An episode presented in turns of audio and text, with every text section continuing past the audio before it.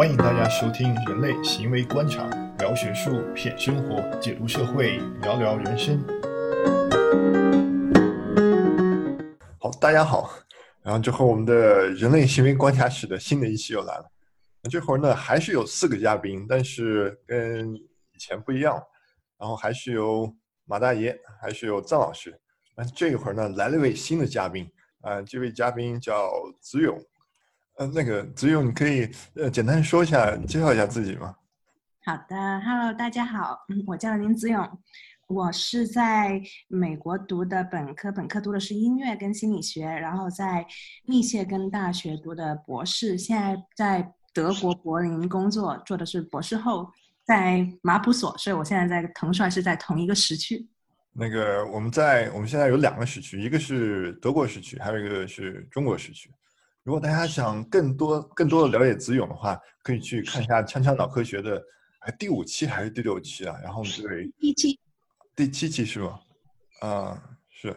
然后是张老师那边的 鸟叫，对，原生态的声音。张老师，你是在大自然当中吗？我就在办公室里，其实，但是我这屋就在隔壁，有好多树。然后经常还有这个蜘蛛网在我这个窗台上结蜘蛛，所以比较比较比较原生态啊。哎，就他们就说，就是说，就是你在大自然当中啊，你是不容易抑郁的。就比如说，如果读博读抑郁了怎么办？是不是就应该去多去大自然当中走一走呢？这个读博读博的这个过程，确实会有很多的在情绪上和心境上的一些过山车。其实，就是有些事情不一定是，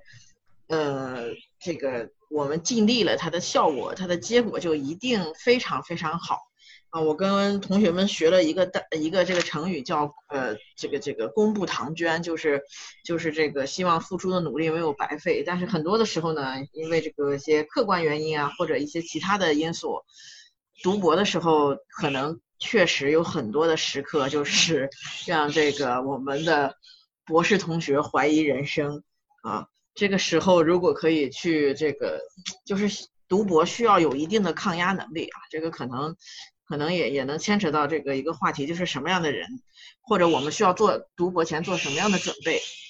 我觉得就是读博，确实像张老师刚刚说的，就是是一个很有可能你很努力了。都没有结果的这样的一个过程，然后包括我自己在内，我身边有很多好朋友，其实，在读博的过程中都有情绪病，就是抑郁症，这个是非常普遍的，我可以这么说，就是对非常普遍，而且那个。因为我在嗯读博的期间，我对于这个话题是非常公开讨论的，就是我身边很多人都知道我有抑郁症，有很严重的抑郁症，所以可能是因为我很公开讨论了以后，很多人会来找我谈这个问题，以至于我知道我身边基本上有一半以上的人其实都是有情绪困扰，就是抑郁症、躁狂症或者是那个焦虑症的都很多。嗯，对，所以而且就是我发现，就是包括我自己在内，其实我觉得我是挺开心的一个人，也一直以来都是一个对自己情绪调节挺好的一个人。所以那个在读博期间得抑郁症的时候，其实还是有一个，就是相当于是要有一个重新正视自己，而且不要把它看成是一个失败，而是看成是一个像任何其他慢性病这样子一个过程。所以不仅仅只是说为了。读博抑郁调整这么简单吧，而是就是面对自己得了抑郁症以后，这个都是一个适应的过程或面对的一个过程。哇，那其实我们可以投下票。然后其实我也坦白，就是说读博期间确实我也有抑郁症的。我觉得能不能到症，然后自己没有去测过，但是有一段时间我感觉就是从我自己能知道了解的抑郁症的方面的一些症状，我感觉我是有，而且时间也不是只是一两个月这样子。哇，都有吧？在座的各位 应该是都有过这种经历吗？我好像没有。看来赵老师专业人士，所以 所以可以比较好的避免这种问题。我当时就是不仅仅只是去测了，我还有很长一段时间是有吃药跟去看医生的。对，所以那个我是确诊了的。对，那你这个可能确实是就是程度比较严重了，那是。我我听了这个子勇的分享，我有有有些感动啊。我我那个子勇可不可以跟呃我们分享一下？就是你看你现在就是我们这个感觉状态还是不错的，然后也也这个跨过了博士的学习，然后现在就是遇到新的阶段，到博士后，我感觉说明你在这个与抑郁抑郁的这些症状这个对抗的过程中啊，也取得了阶段性的胜利。能不能跟我们也分享一下，就是你都用了一些什么样的方式来这个调节和这个去去克服？等会儿，等会儿，就是在子勇分享之前，就是我可以先强调两个事情，就比如说，其实子勇是在美国读的博士，然后呢，就是大家听众多半是在中国听的，可能有些同学也在美国去读过书。其实中美在治疗对心理那个症状啊，还有精神症状。其实还是有差异的，对不对，张老师和马大爷？是是有差异，这个但是但是这个怎么说呢？就是这个反正这个子勇要是去去呃做过专业的诊断，然后这个其实也也呃治疗的方面，要是这个精神科的话，也是以给药为主，这个中美都差不多啊，区别就在于这个心理方方方面的这个这个这个。其实我觉得就是治治疗可能是还是有一套标准，但是很多时候更多的是说那个，比如治愈的因素，就是导致抑郁的因素，或者大的这个读博本身面临的一些环境，这个事儿倒是可能会有一些呃中美的差异吧。嗯，不过可以先听那子勇的分享吧。然后，但是我还想就是在事先说一下，就是说就是大家对呃就是心理咨询和去。去就看心理咨询师，就是我可能了解不多。其实大家在中美或者就算是中德，然后大家还是有认认同差异。就比如说在德国的，就是医疗保险里面就带了去心理咨询师啊，然后你是经常会去去看的，大家经常会去看，所以这个接受度是非常高的。但中国的时候他就反过来，你知道吗？中国的时候觉得你去看的时候，就一定是你有什么，他有一点就是对病人有一种有一种责备的这种感觉。所以说，就是在子勇分享之前，我就想把这些话说清楚，就希望到时候大家能对子勇就是客观的，就是不要有别有偏见的去看待。说子勇你分享的时候呢，其实其实你有时候也要给大家说清楚，就是这些这些东西，因为听众听的太多了，什么样的人都有，有的时候会到给你造成一些你不希望的伤害。这个腾帅提醒也是很很对的，就是就是说这个这个这个这个心理疾病在我们国家可能还有一些污名化的问题，在这个西方国家可能就是比较常见，就跟自我保健一样的啊这种这种这个呃这个趋势，所以大家就是就跟你去理发啊，或者你去你去看心理心理咨询，就跟你去理发，啊你去这个定时的去去这个一下，也是是是西方是有这个趋势的，那么国内呢还没到这个程度。就就是这个腾帅提醒也是，就是怕之后同就是我们对这个心理疾病啊，就是我们 也在做这方面的工作，就是心理疾病它还有这个觉得好像就是你是不是有点什么问题的这种这种这种趋势啊？这种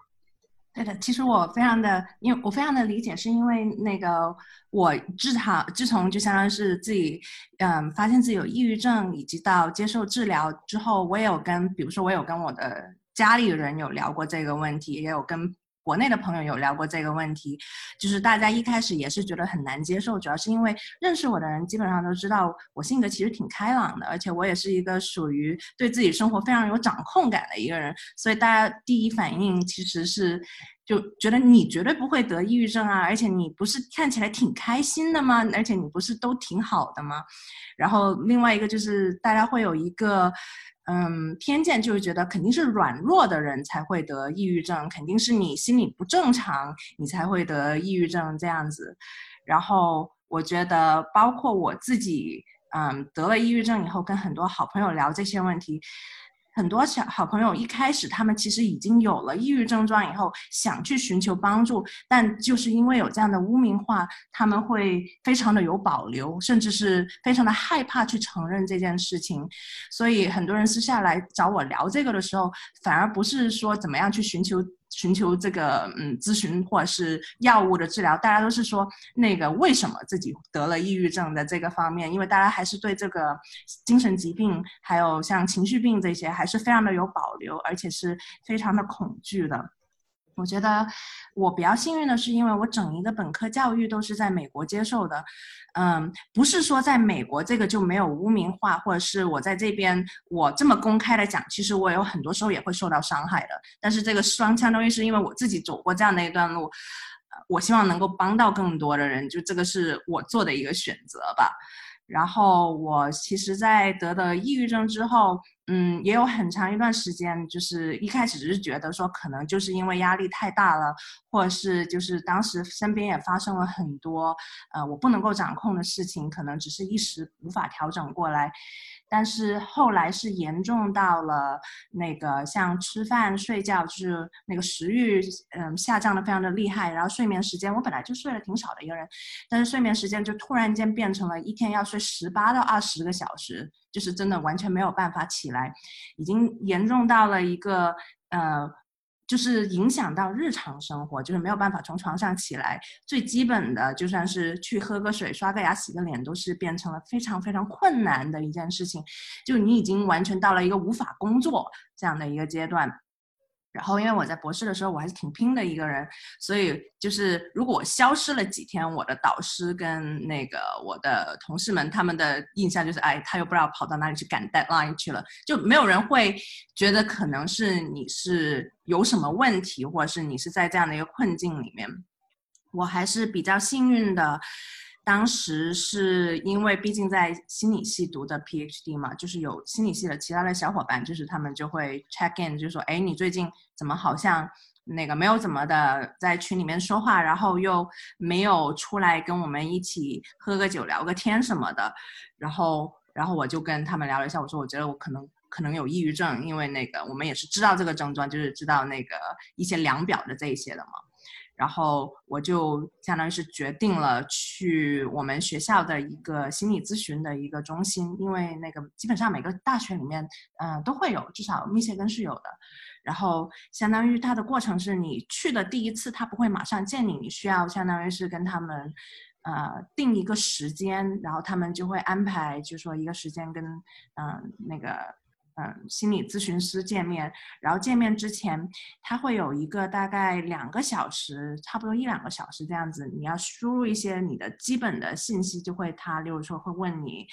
呃，一些你的基本的。嗯，比如说你的健康状况，还有你的过往的病史，然后还有一些测量表，然后还有问到很多关于你的童年、你的性向、你跟你父母的关系，就是各个方面，它都会有一些量表、量表跟问题。呃，因为这个它是相当是不仅仅是你第一次去是需要做这个，就是因为我后来还复发很严重的复发过，所以我有一段时间就没有再去做心理治疗，然后重新开始去做的时候，他会又。让你重新这样子做一遍，就像这个流程，我发现就是没有做过的同学，他们都很好奇，也不知道是怎么样。因为我觉得很多人知道要说去精神科或者是去看心理医生，第一反应就是都是觉得非常恐惧的。所以一般来说，所有问我的人，我第一个就会先跟他们说明，就是你是一个怎么样开始的一个程序，然后约了心理。咨询师以后，然后第一次见面的时候，那个咨询师会看到你的这些你提供的一些背景资料，然后根据那个，然后先让你聊，你就是觉得自己有什么问题，或者是就是相当于是你的个人的情况是怎么样，呃，这样子的一个情况。对，我觉得这个子勇说的这个，我给大家带来的分享，大家肯定通通过子勇勇敢的分享，可以从中看看自己有没有。有类似的症状，我觉得可以分享出来是非常勇敢的。我觉得分享这方面可能恐怕有点性别差异，或者说可能我到美国的时候，其实年龄已经很大，就是我有一种有点那什么大男子主义。当我然后有这种症状的时候，其实虽然我不是学就是心理咨询方面，但是只要是看书的话，其实我一下就知道，其实我是有那种症状。就像子勇他刚才说的，就我发现我睡的时间是特别特别长。然后能到十二到十五十五个小时，而且吃饭呀，然后根本就不想去吃饭，然后也什么事情都不想去干，但那时候你还要去实验室，然后去完成实验啊，去写结论啊，根本就不想去，你也说不出来为什么，就感觉就没有动力去做任何的事情。呃，那时候我其实我知道自己有抑郁症，那时候，但是我我是怎么选择？我没有选择分享给别人，因为为什么没有选择给分享给别人？就是因为有一种传统，就是说你是大男人，然后有些事情你遇到困难，那你不能自己做好一点吗？然后如果说你要告诉别人你有这方面的困难的时候，大家都会觉得啊你太软弱了。但我告诉大家，我我一点也不软弱，就像子勇一样，子勇一样，子勇也是一个非常抗压能力很强，然后非常坚强，然后非常厉害的人。然后我也是不是那不软弱，而且有抗压能力也是非常强的。不是说我们没有做得更好，而只是说有些事情确实是需要帮助，但当时我没有像子勇那样去积极寻求帮助。然后就会一直熬着熬着，然后就希望自己可以好。但是我觉得，那最后可能是我比较幸运啊。然后最后，那因为因为一些可能毕业了呀，或者是呃环境的转换呀，呃我可能恢复。然后，但是我我希望大家，如果你有遇到类似的情况的话，一定要积极的去寻求帮助，而且分享给别人，这是非常重要的。我觉得我对没有我对这方面没有个人的呃专业知识，但是我觉得。第一步就是分享和寻求帮助，我不知道，嗯，其他几位嘉宾同意吗？对我我很同意，这对你们两位说的确实是，我觉得这是一个很重要的一个信息，就是确实现在很多的，呃，至少我观察吧，就是很多的，尤其在国内，可能这个问题会更明显一点的，很多人实际上是有问题的，但是有问题呢，他就呃因为种种原因，有可能是来自于外界的原因，有可能是因为自己的原因，他不愿意。承认和不接受，或者说担心污名化，那总之最后就是，呃，想通过自己的方式去去熬过去啊，怎么样的？但是不是说没有可能啊？但是肯定跟这个生活境遇的改变会有关系。但是最直接的肯定还是要寻求。专业的帮助，我觉得子勇的这个案例可能就是一个非常呃非常正面的一个一个例子，就是有这个情况自己意识到问题，那么能够呃积极的去寻求专业帮助，那实际上这个专业帮助肯定还是有效的。但是很多时候问题就是，呃大家没有去特别的去去。呃，这个主动的去利用他们，包括国内的话，其实大家总体来讲，这个这个国内的这个心理咨询啊，包括这方面的资源，肯定比国外还是要呃欠缺一点。但即使如此呢，也是有很多的可以使用的资源的。比如现在很多我们的大学里边都有这种呃咨询师嘛，而且这个咨询师是。呃，大学的咨询师应该是你在国内的市场上能找到的比较靠谱的咨询师了，要要要比外边的人可能要底线要高一些。另外，其实我们所有的学生都是有自己的免费的这种啊这个是时长的，就是只要你是学生，你就可以去使用。但实际上很多是因为种种原因吧，最后去没有去去去啊使利用这个资源。所以有意识的去寻找专业帮助，肯定是对于呃如果正在被抑郁困扰的同学，那肯定是这个是一个最直接的啊一个一个。最有效的一个建议，呃，不过另一方另一方面，我会觉得呢，就是说，呃，这个我不知道这个理解对不对啊？可能也许臧老师可以来纠正，就是说，呃，我们说这个去看心理咨询解决这个抑郁症状，那可能还是一个有点像治标的问题，但是是不是有的时候，比如说读博这个事儿，它，呃。到底是哪些东西让我们抑郁，对吧？当然你说你可以吃百忧解，把你的这个情绪变好，减少了一些不好的念头。但是不是会有一些啊环境性的因素，会让这么多的博士去就就去抑郁了呢？或者说，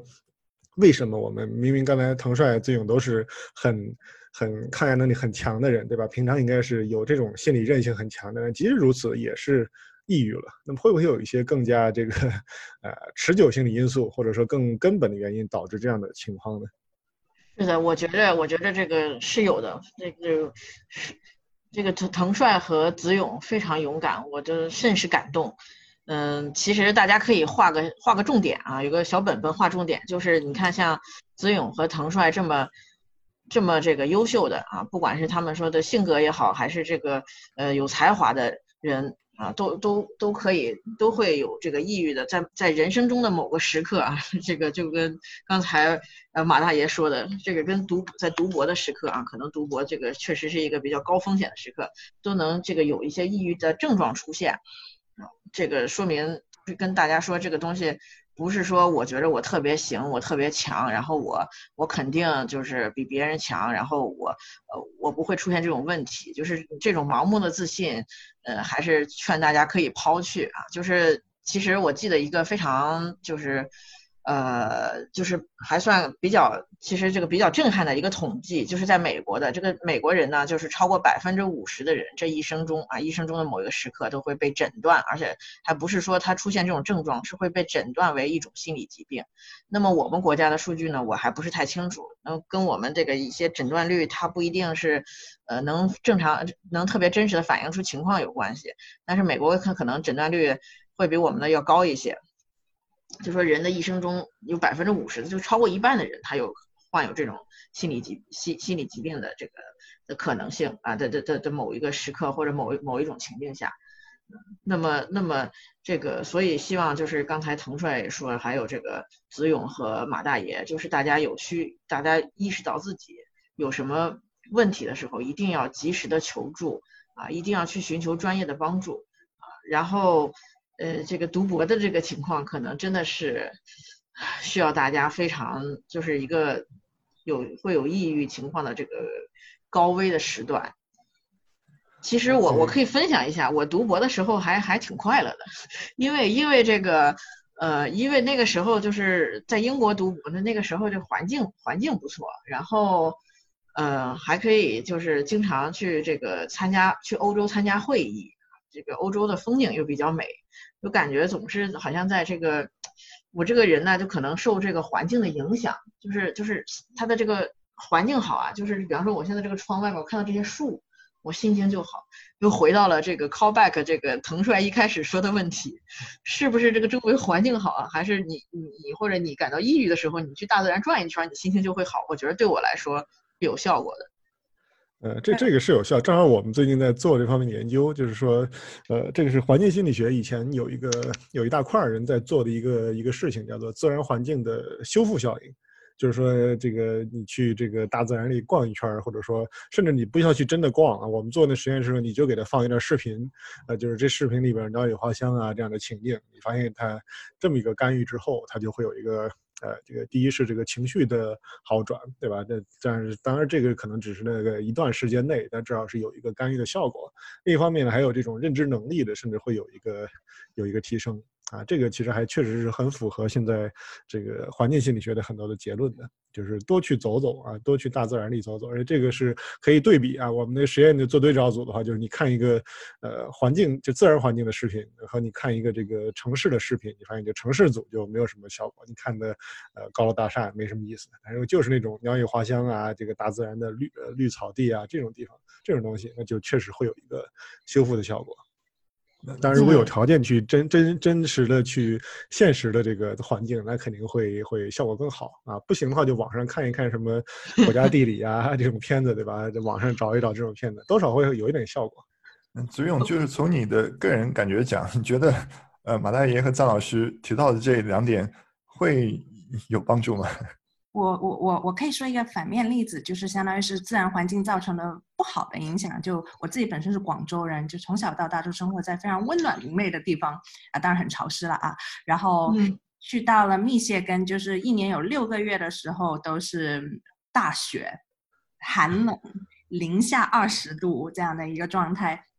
所以就是在密歇根州这种地方的话，它的季节性抑郁症是患病率是非常的高的。所以我觉得这个也可以相当于是一个佐证，就是相当于是你的环境对你情绪以及甚至是像这样的情绪病也是非常的有影响的。就是它不仅仅只是说下雪，还有就是它的日照时间非常的少。所以当时的话，我有不少的同事是有买那种叫做日照灯，就像它的那个波长是跟跟日照是一样的，这样子去减轻抑郁情绪，以及是帮助早上能够起床。就是我觉得这个的话，对于我没有办法起来，这个还是还是有有效果的，就还是能够有用的。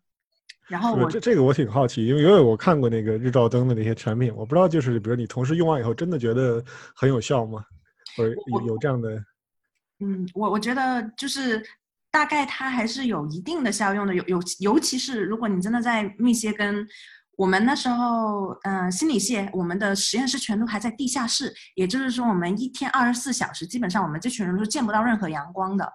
就相当于是嗯，可能它并不能代替太阳，但是你可以说它是一个 placebo，就是它是一个 the placebo effect 也好，就是大家至少会相当于是也觉得是自己为自己做了一些事情，我觉得这个还是很有用的。我觉得 我个人的我个人的体验是，你。呃，对我来说，就是有一个有好转的的一个有有几个点，就是也要看严重的程度。我觉得我分不同的严重程度，对我有用的东西会不一样。就我严重程度比较低的时候，我现在已经有经验，大概能够感觉到自己现在是处于一个怎么样的一个状态。严重程度比较低的时候，就是例如说去自然里面听自然的声音，对我来说还有就听音乐。这些都是有帮助的，还有就是那个自己会非常非常非常的不想社交，就这个是非常不像我的一样东西。我觉得我还是一个挺挺挺能跟别人社交的一个人，但是我一旦抑郁症状发作的时候，我就会变得一个非常封闭，完全没有办法跟别人，就完全不想、没有兴趣、没有任何想法要跟别人交流。但是越是那样的时候，特别是症状比较轻的时候。反而是跟别人交流的时候，这个反而会有帮助。就是这个 fake it until you make it，在在在比较轻的的轻的症状的时候，这个对我来说是有用的。还有自然环境，这个对我来说也是非常的有用的。但是如果是去到很严重了的这样的状态下的时候，就是我觉得一旦到了比较严重的状态下的时候，就像这种那个跟好朋友聊天啊，还有就是。嗯，我连起床都没有办法起，就就更不要去说自己去找那个听声音，或者是到自然里面。而且还有另外一个很实际的，就是大部分读博的，嗯，同学们，我国我觉得不管在国内还是国外，你肯定有很多压力。比如说你有很多实验你必须要完成，像我不知道国内的同学，像我们在美国的话，很多人还要教书，就你每一天要要你花精力。一定要去做的事情是非常多的，然后你如果在严重抑郁状态的时候，你的精力、你的血条是非常非常的低的，就你能够完成的事情是非常的少的。所以那时候我觉得比较严重的时候，一个是吃药，另外一个是咨询师就跟我说说，你的期望值不应该是说我要治好这个病，因为你现在在一个非常严重的状态里面，你的目标应该是 functional。就是相当是你是可以在疾病下还能够正常的生活，不让让不要让他的病情加重变得更更坏，应该是把目标相当于是不要把目标定的太高，就是我要完全回到一个正常人的状态。首先你要承认你自己现在是在一个病人的状态里面。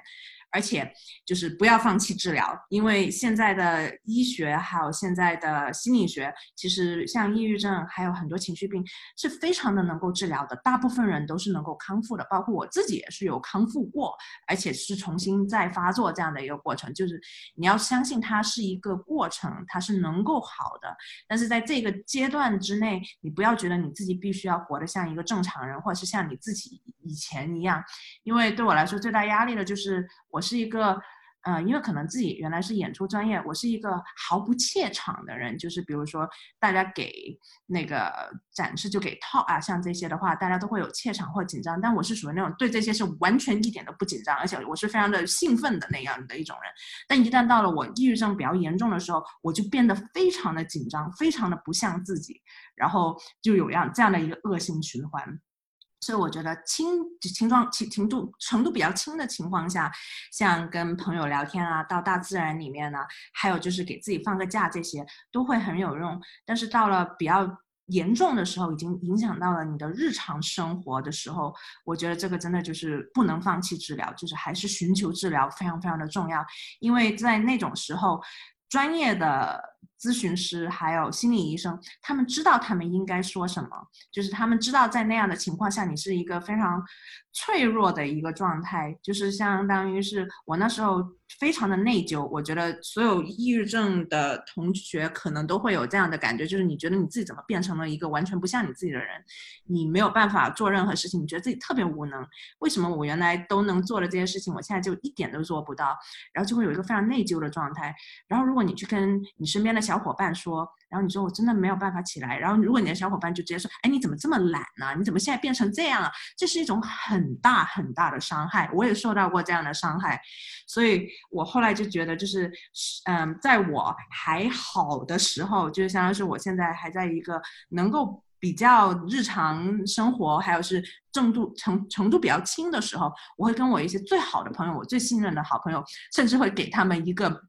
嗯，子勇照顾 那个那个白皮书，就相当于一二三四五，在我说这样的话的时候，请你不要跟我说这样的话，请你这么跟我说这样的话，就我会相当于是教我身边最好的朋友，他们愿意帮助我的这些人，就是跟他们说，如果我已经到了一个非常严重的状态的时候。这些话对我来说是很重要的，或者是甚至就是就是就是提醒我，你现在不能相信你自己的判断，你现在要去寻求专业治疗。就相当于是，嗯，我一旦有过抑郁症，而且比较反复之后，我身边最好的朋友。就他们都有他们的一套这样的应对标准，就是，嗯，而且我不会只找一个人，因为只找一个人的话，对对方来说是一个太大的责任跟压力，所以我有就是好几个好朋友，就他们都知道一些，相当于是要要在这样的情况下，他们要怎么处理。对这个对我来说，就是，嗯，一个怎么样调整，当你是一个抑郁比较轻的状态跟比较重的状态，对我来说是非常不一样的调整方法。我我觉得子勇刚才提到两个非常重要一点，就是说，呃，有一个区别，就是抑郁症状和抑郁症。就比如说像张老师说的，可能就是在美国的调查结果是百分之五十以上的成年人，或者说我不知道是不是只是包括成年人，都会有抑郁症状。马大爷和还有是张老师，张老师还有他们说的就是你可以呃改变环境啊。我觉得这是在你有就是轻的时候就是有作用。但是当就是像子勇他说了，然后当你确实有抑郁症，而且是严重，然后一定去寻求帮助。我觉得这是你一定要去做。这时候不要想着去我吃一顿好的会不会好一点，或者我去跑跑步，或去放松，来一个新的旅行，然后会不会好一点？我觉得这时候不会的。我觉得这时候最好去积极的去寻求帮助。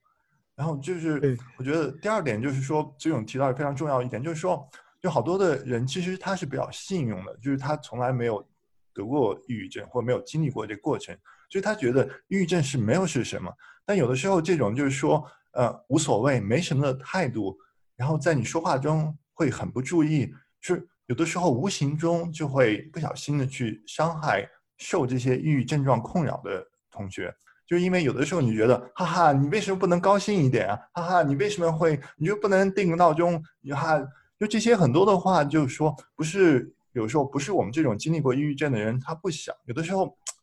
你知道会对我们有一种伤害。所以说，我觉得首先，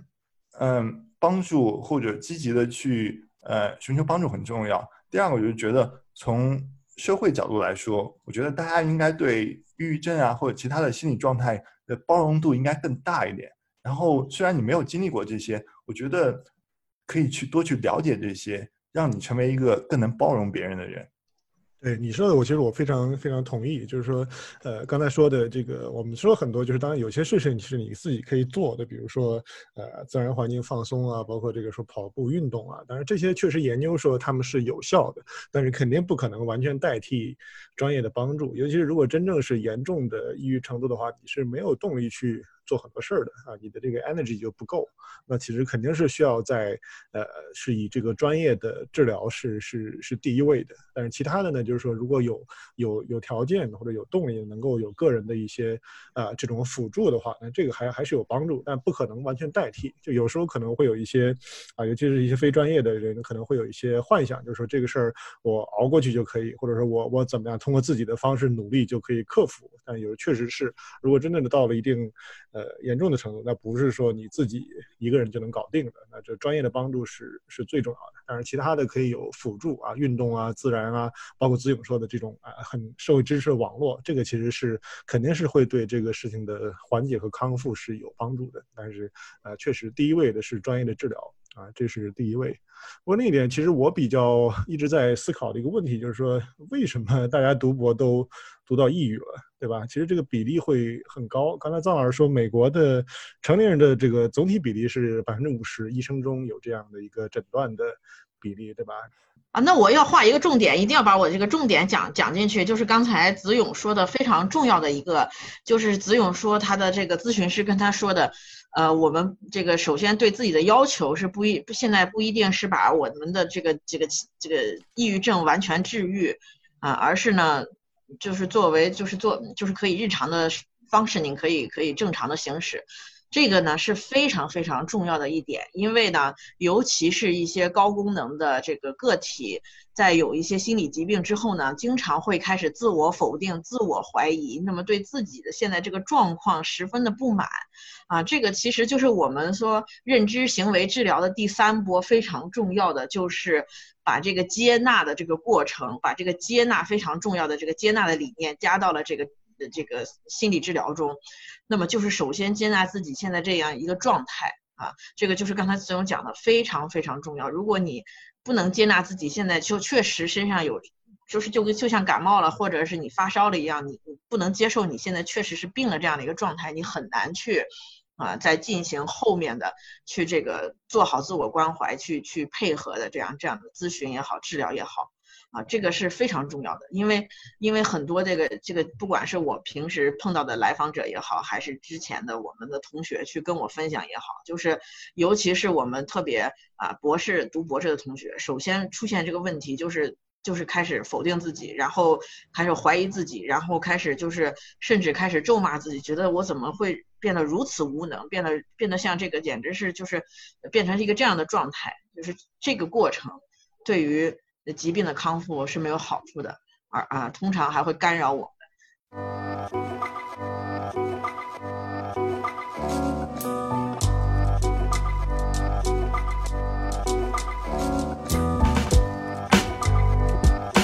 谢谢大家收听，有兴趣的话可以继续关注我们的公众号，还有喜马拉雅上面的相关频道，请您多支持、多转发哦，谢谢。